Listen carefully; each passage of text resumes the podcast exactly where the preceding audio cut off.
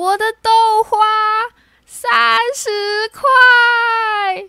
有多久没有坐下来好好吃顿饭了？美食不止好吃，而且好玩。让瑞秋和你一起发现食物们的十万个为什么。Hello，我是瑞秋，欢迎收听瑞秋的十万个为什么。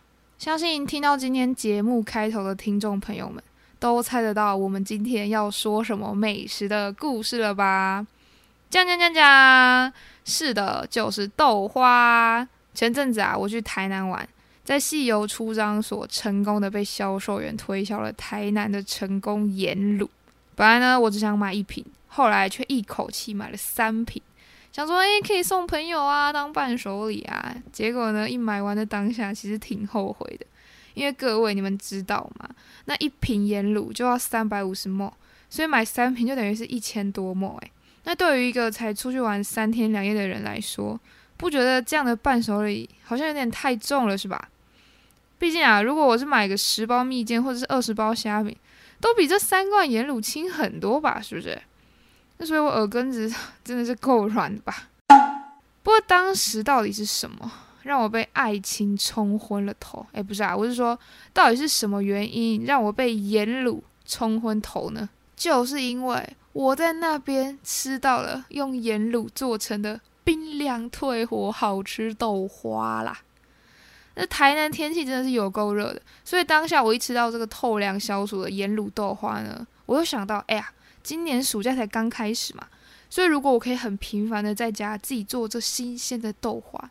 你说我怎么能不心动买一波呢？所以今天我们就来说说关于豆花的小故事喽。豆花它的做法非常简单，我们只需要准备两样食材：豆浆加盐卤或者是石膏。那趁着上周末啊，我就马上心血来潮制作豆花了。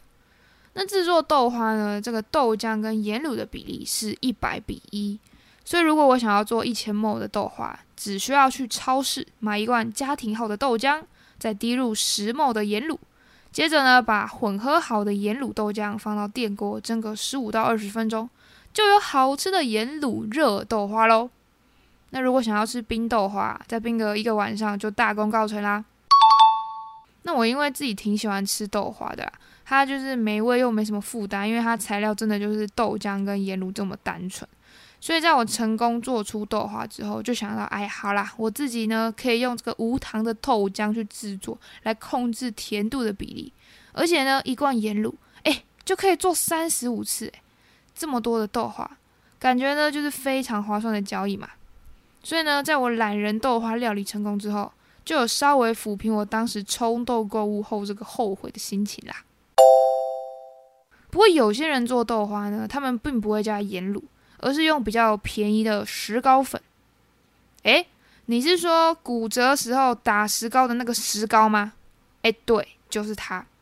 哎呀，所以石膏是可以吃哟。诶，其实石膏的化学名 CaSO4 硫酸钙，它俗名呢听起来很像是无法食用的石膏，但其实它跟盐卤有点像啦。因为盐卤呢就是海水晒过之后取得的盐分精华。至于石膏啊，它则是来自于内陆湖水蒸发之后留下来的矿盐。那石膏呢，可以分成无水石膏以及二水石膏。无水石膏啊，是石膏最原始的状态。所以除了硫酸钙，它还会混合一些金属离子。那它们会应用在工业或者是医疗上固定骨折的这种石膏。那如果我们把石膏再进一步纯化处理啊？就可以提升石膏内部结晶体的稳定性，变成二水石膏，也被叫做生石膏，它就可以用在药品或者是食品当中喽。那如果我们再把这个生石膏加热，就变成了熟石膏，而这个啊，就是我们加在豆浆里面的石膏粉喽。因此呢，虽然大家会说石膏石膏，但它还是会被细分成工业用途或者是是否可以食用。那我们吃的豆花加的是实用性的石膏。所以大家就不用那么害怕担心啦。那说到石膏，它的用途非常的广泛，除了可以加在豆花豆腐里面，也可以做成雕像，甚至会被加在学校老师们用到不想再拿的粉笔里。像我在查资料的时候就找到，有人说啊，这粉笔其实是可以拿来吃的耶，因为它的原料呢就是碳酸钙再加入石膏。至于碳酸钙啊，它是在珍珠啊、牡蛎或者是牛的骨头中也可以找得到的成分。白话的说呢，就是粉笔跟这些食物都会拥有非常丰富的钙质，可以帮助你的骨骼长得头好壮壮的。那加进去的石膏呢，它的作用就是帮助粉笔进行固定跟成型。所以不管呢是拿来这个固定骨折，做成坚固的雕像，或者是呢帮助粉笔成型啊，石膏粉还有盐卤。在豆花里面扮演的角色呢，就是把液体的豆浆变成半固态的豆花喽。但是盐卤跟石膏粉究竟是怎么把豆浆变硬的呢？嘿嘿，就欢迎大家再度来到瑞秋的科学小教室喽。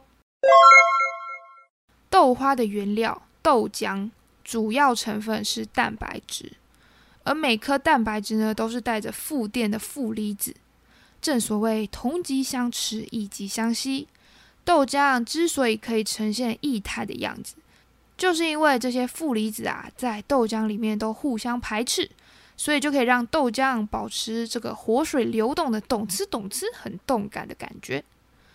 但是呢，当我们要制作豆花时，盐卤当中的镁离子，或者是石膏粉中的钙离子，它们呢都是带着正电的离子。所以在跟蛋白质中的负离子相遇之后，就噔噔噔噔噔噔噔噔，正负离子互相吸引，就相亲相爱，结为连理，真的是可喜可贺，可口可乐啊！因此，盐卤跟石膏粉当中的正离子与豆浆蛋白质的负离子互相的吸引。就是让这一体豆浆凝固的小帮手啦。而我上次做豆花时啊，除了豆浆跟盐卤，其实呢还加入了一个秘密武器，就是地瓜粉。而地瓜粉呢，它身为淀粉的一份子，则可以帮助豆浆去做糊化的效果，让结合后的分子链去舒展开来，也就可以让豆花的口感啊吃起来更加的绵密，更加的细致。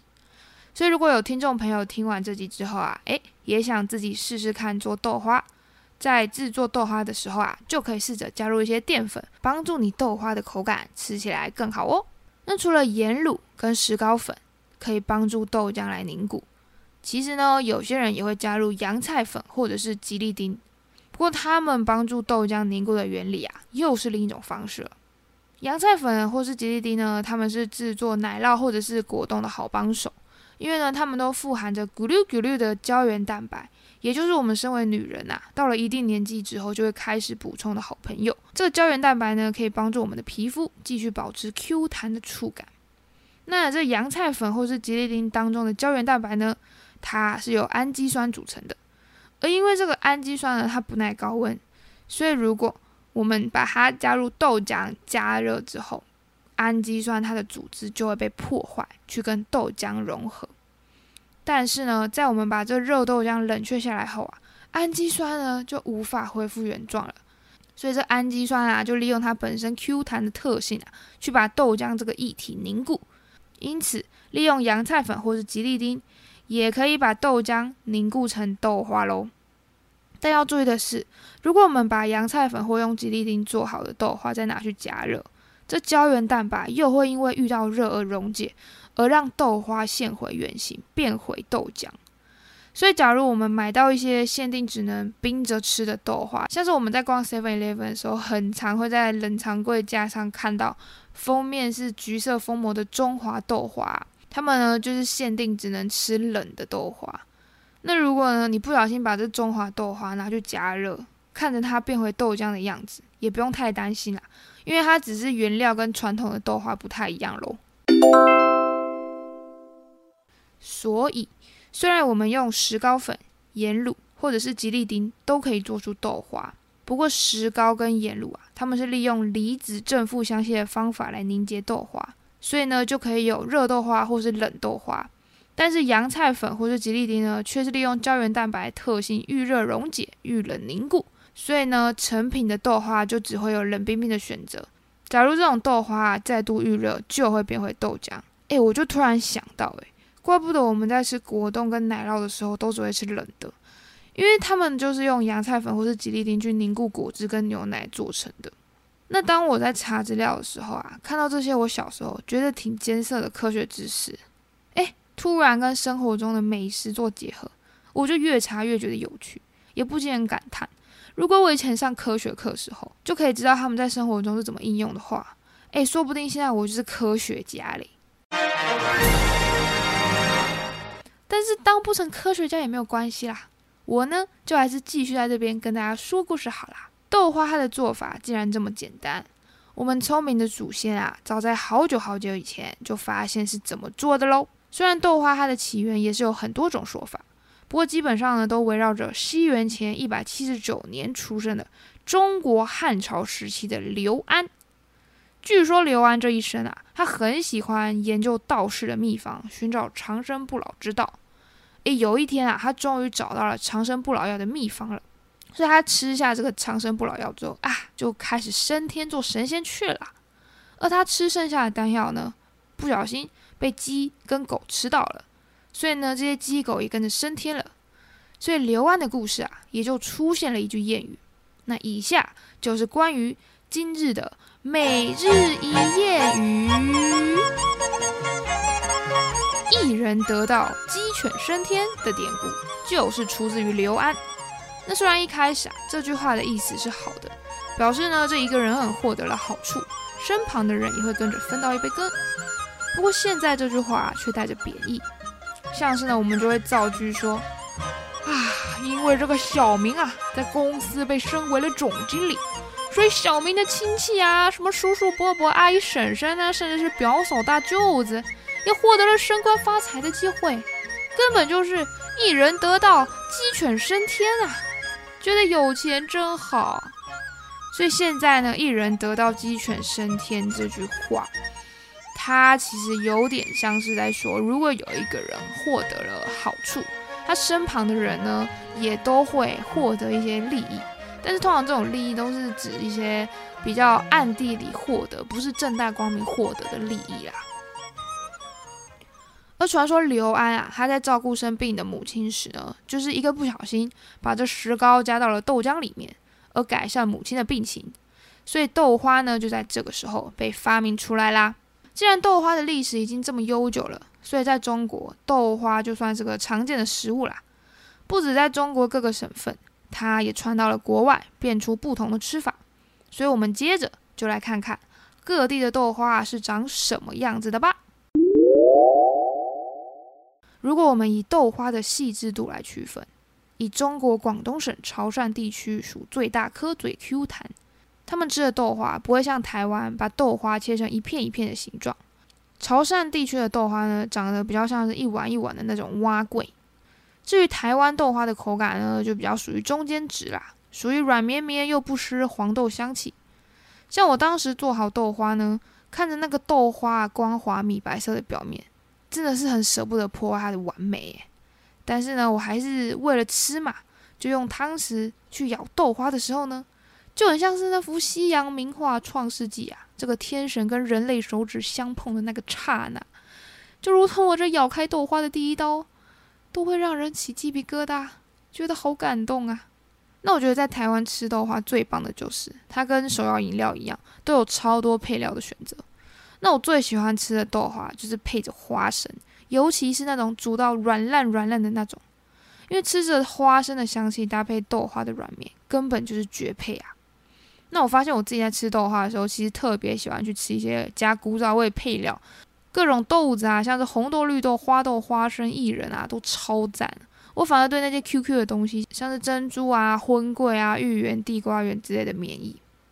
那在台湾呢，吃豆花也还有一件非常幸福的，就是豆花它的汤的选择也非常的多，除了传统的黑糖水啊、姜汁糖水，还有豆浆、牛奶，甚至有杏仁茶的选择。诶。那如果是我自己做的话啦，就是喜欢吃什么就用什么喽。像我这次做完的豆花呢，就是配着牛奶，还有巧克力牛奶，以及我妈妈煮的绿豆薏仁吃的，只能说这成就感跟满足感都是一百分啊。大家吃台湾豆花的时候啊，都喜欢加什么料呢？那我做这集节目的时候啊，就特别去查了一下台湾人票选最喜欢吃的豆花料，就发现原来我跟普罗大众一样，台湾第一名的豆花配料就是花生。那花生它到底是多受欢迎呢？它就是出现在台语歌里面的主角。有一首歌呢，它就是描述着卖豆花，而这个豆花里面呢，它什么料都不要，就是要这个煮到烂烂的拖刀。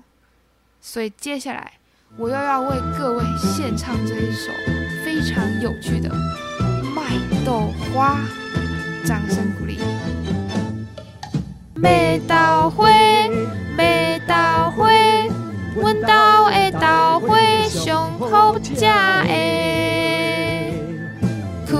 酷酷，小小小，一碗卖十块。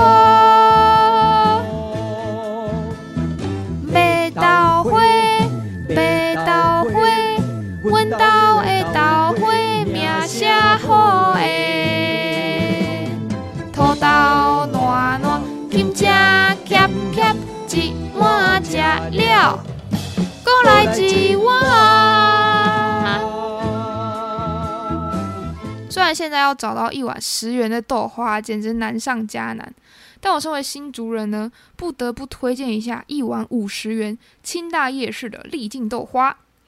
他们的豆花非常特别哦，它会在上面放上一大匙跟小山一样坚挺的黑糖冰沙，这搭配豆花吃起来的口感非常特别。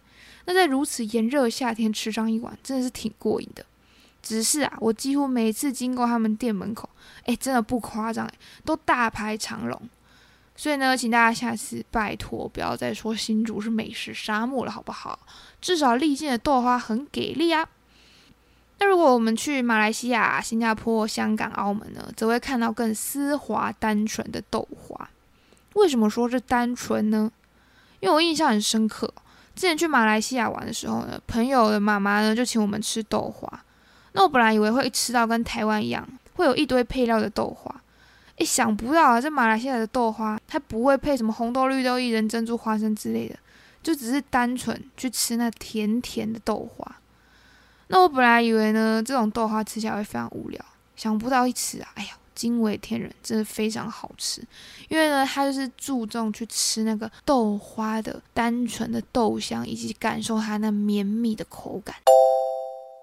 在中国潮汕地区、台湾还有新马地区吃的是甜豆花。那我在查资料的时候啊，非常讶异，竟然有人会去吃咸的豆花。可能就像是吃麻婆豆腐的概念啦，只是这豆腐呢就会被换成比较软嫩的豆花。那咸豆花其实跟甜豆花一样，它可以配很多种配料，像是木耳啊、香菇、花椒、酱油、火腿、虾米、笋子，甚至加入大肠也是可以的。不晓得大家有没有吃过咸的豆花呢？诶，欢迎留言告诉我喽。那今天我们分享了豆花的制作方法，还有豆浆是如何被凝固成豆花的原理，以及关于豆花发明的传说。最后是介绍了各地豆花的奇妙吃法。我自己是觉得，可以透过美食学习到科学的知识，真的非常有趣。不晓得大家有没有跟我一样被豆花的制作原理惊艳到呢？或是大家最想去吃吃看哪个地方的豆花呢？我自己是对于咸豆花口感挺好奇的啦。那反正我现在家里呢有很多盐卤嘛，所以也许当我甜的豆花做腻之后呢，诶，就可以做看看咸豆花啦。那欢迎大家呢也可以留言告诉我你们对于豆花的想法哦。也欢迎大家可以把自己分享给你身边所有喜欢吃豆花的朋友。让大家可以在如此炎热的夏天边听故事边吃豆花喽。